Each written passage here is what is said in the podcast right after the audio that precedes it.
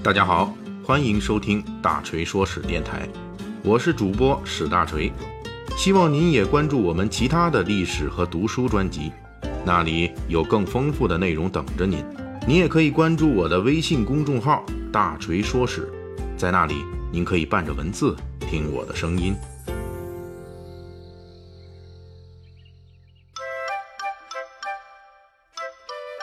上一期咱们《水浒细节解密》啊，我们已经跟大家预告了，未来几期呢，我们这个栏目将集中介绍一下小说《水浒传》中的白道，也就是官员们的各种秘密信息。啊，上一期我们讲的就是八十万禁军教头的来龙去脉。不过因为今天是六一儿童节，咱们《水浒细节解密》啊播出时间恰逢其会，所以大锤今天临时插播一条。改说一说《水浒传》中关于儿童的故事，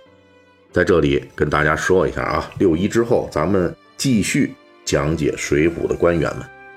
好，六一儿童节的今天，那么《水浒细节解密》呢，我们就要为大家解密古典小说《水浒传》中出没的各种儿童，以及他们身上又隐藏了什么样的时代密码。《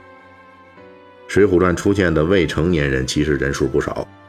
有跟仙佛牵连的法力娃娃。比如第一回洪太尉在江西信州龙虎山遇到的牧童，还有宋江遇九天玄女时的各色道童，也有与人间烟火密切相关的真人娃娃，比如金枪手徐宁等人的儿女，因为梁山赚美髯公朱仝上山诡计而被李逵害死的小衙内等等，还有很小就出来赚钱养家糊口、混迹于街头的小帮闲运哥啊、唐牛儿等人。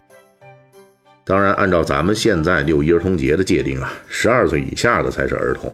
那么最后一类赚钱糊口的运哥、唐妞等人就不在儿童序列了，他们属于大龄儿童，在未成年人序列。在这些未成年人中，其实来头最大的就是第一回洪太尉所遇到的，遇到的什么呢？牧童。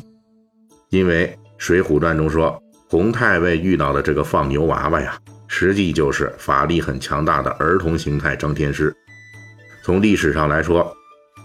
这个洪太尉在宋仁宗时代遇到的道童天师，其原型其实是北宋末年宋徽宗时期名扬一时的儿童天师张继先。根据史料记载，此人五岁就有法力，九岁就继承了张天师的位子。不过，《水浒传》中安排所谓法力无边的张天师。以牧童形象出现，作者施耐庵除了用宋徽宗时代的真人模板乱入宋徽宗时代，其更重要的原因在于，由于北宋末年宋徽宗崇尚道教，道教的返老还童思想也开始盛行。从这个修道导致返老还童的理论出发，越年轻的小娃娃道童法力越强，也就是所谓的鹤发童颜，只不过算新手。直接干到牧童形态的才是真高手。不仅如此，从唐宋时期开始，野外放牛的牧童开始在文人作品中成为一种神秘的力量的代言人。因为牧童的儿童身份，心性质朴纯洁，笑容温暖纯真，这些都是唐宋文人普遍推崇的美德。结果就是在文人笔下，往往能看破世间的烦恼。小小牧童一张嘴说出来的就是大智慧、大真理。这种普遍的文学倾向与道教认知的广泛传播，最终结果就是《水浒传》中法力最强大的张天师以牧童的造型出场了。准确一点说，《水浒》中的张天师啊，出场时不仅是个牧童，还是一个道童。在书中，张天师的道童造型是一个。道童倒骑着一头黄牛，吹着铁蹄就登场了。道童实际是《水浒传》中另外一个法力强大的团体，在全书中有不少道童出没，比如宋江、孟玉、九天玄女。九天玄女的周遭啊，就是不少青衣小童伺候。这种青衣小道童的形象，在唐代还不怎么流行。进入宋元时期，由于道教的流行。道童在杂剧和笔记小说中开始大量出现，比如宋代传奇《温泉记》中，蓬莱仙阁太真妃的侍从就是一群碧衣童子，承担了引导凡人出入仙界、端茶递水、传递旨意等具体工作。这些生动的文学尝试，让元末明初的施耐庵在写作《水浒传》时有了大量借鉴。施耐庵笔下宋江遇到的九天玄女周围的道童，其外貌描写和行为举动，就很明显借鉴了南宋《夷坚志》中青铜神君对青衣女童的描写。《水浒传》中对未成年人的写作还有一项开创性的成就，这就是成功塑造了一个小猴子的未成年人群体。具体这个群体理论上已经不在儿童节序列了，仍旧值得大锤在这里重点说上几句。这个小猴子的称谓啊，就是《水浒传》对年龄在十二到十五岁左右的半大小子，能够帮助劳动补贴家务群体的总称。顾名思义，小猴子既是年龄描写，又是性格描写，还是行为描写。